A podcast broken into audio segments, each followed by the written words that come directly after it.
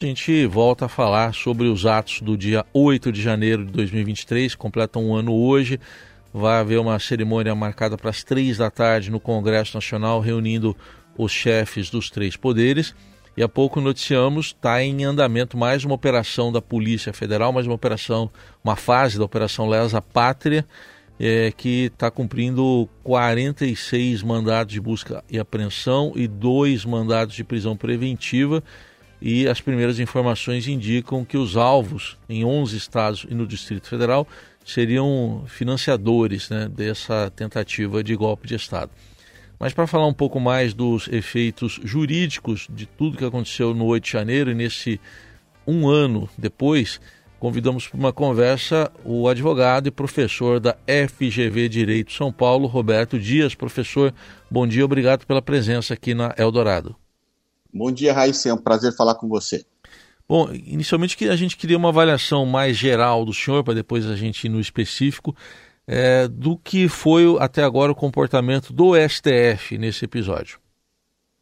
Olha, é, Raíssa, ele, o, o Supremo Tribunal Federal tem recebido as ações judiciais obviamente, essas ações são uh, propostas pelo Ministério Público e, enfim, tem agido de modo a dar uma resposta a, ao ato gravíssimo que foi uh, em 8 de, de janeiro. É, óbvio que a gente sabe que não, isso não, não, não, foi só um ato em 8 de janeiro, né? isso foi uma, uma sequência de atos. O, basta lembrar dois ou três episódios muito graves acontecidos antes disso. Né? A gente pensar 7 de setembro de 2021, né, o, o, então presidente da República é, agressivamente dizendo que não cumpriria decisões judiciais. Mais adiante, ou mesmo durante esse período todo, é, uma série de desinformações sobre as urnas eletrônicas, sobre a legitimidade das eleições.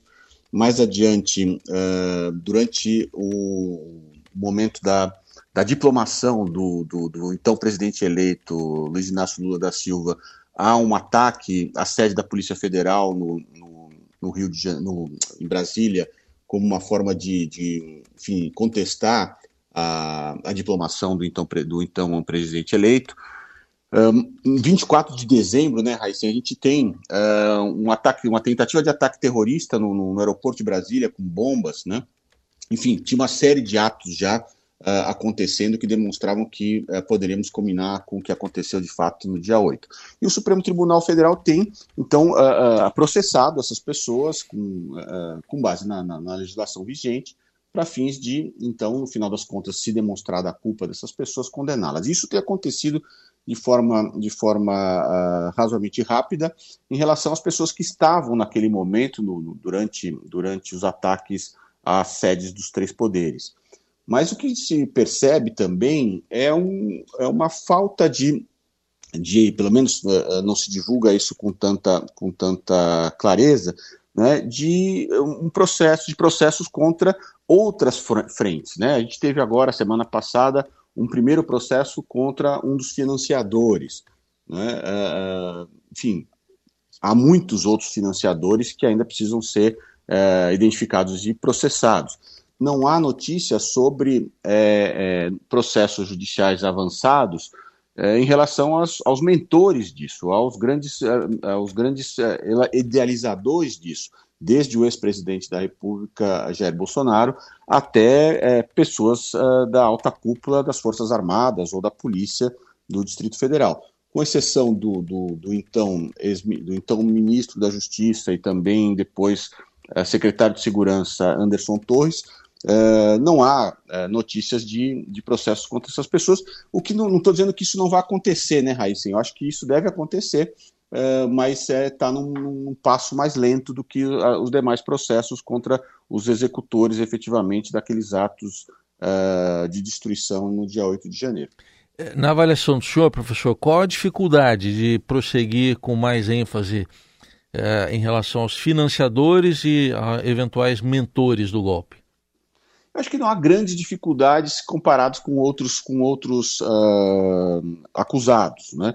O que há, na verdade, são os ritmos normais dos processos, na medida em que há um, um número enorme de processos, todos tramitando no Supremo Tribunal Federal. Né? Há grandes possibilidades de, uh, de investigação e de provas contra essas pessoas, Né? Não tenho dúvida que essas provas uh, serão coletadas, serão produzidas, uh, porque não há grandes dificuldades, porque eles, e, e, essas pessoas mesmas, elas, elas uh, divulgavam por conta própria tudo isso que, eles, que elas faziam, né? desde os do, do, dos executores até os, os financiadores. Os mentores, em menor medida, divulgavam, né, porque faziam de forma mais camuflada. Muitos deles, eh, na verdade, devem ser responsabilizados por uma omissão dolosa eh, no momento em que os atos passaram a acontecer né, desde o momento em que se negaram a, a, a desfazer os acampamentos diante dos, do, do, do quartel-general do Exército, uh, diante do, da, do ataque iminente que estava para acontecer uh, em Brasília naquele dia 8 de janeiro e que se negaram a fazer. Então, há uma omissão deliberada nesses casos e, e, e omissões, na verdade, criminosas. Né, e, portanto, essas pessoas também devem ser responsabilizadas. É, professor, no caso aí do ex-presidente Bolsonaro, a CPMI que houve lá no Congresso pediu o indiciamento dele. É, eu sei que a CPI é um, também é, um, é uma investigação política, ela não é só técnica, ela também é política. Mas por que na avaliação do senhor ainda não foi possível chegar a alguma conclusão mais precisa em relação ao ex-presidente? É, de fato, né, Raicen, você tem uh, uma previsão constitucional de que o parlamento também tem uma função fundamental, que é a função de investigação.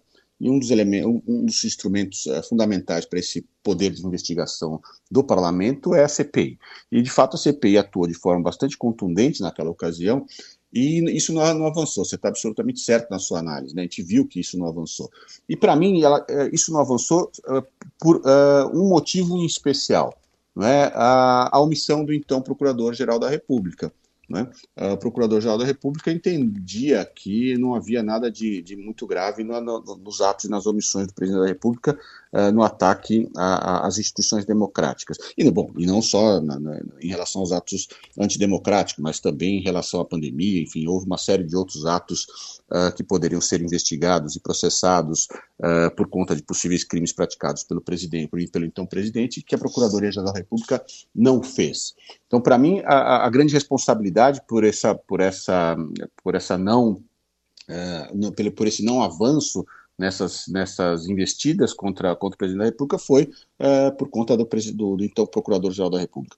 Agora, com o fim do mandato do, do, do, então Procurador e agora a posse do novo Procurador-Geral, tenho para mim que isso vai andar. Né? Uh, não tem razão para que isso não avance uh, com ações contra, contra o presidente da República. Contra o então presidente da República, Jair Bolsonaro, na verdade. Para a gente concluir, professor, há também um outro lado na história, a gente procura sempre trazer, que questiona é, o que seriam os superpoderes do Supremo, especialmente do ministro Alexandre de Moraes. É, como é que o senhor vê essa questão?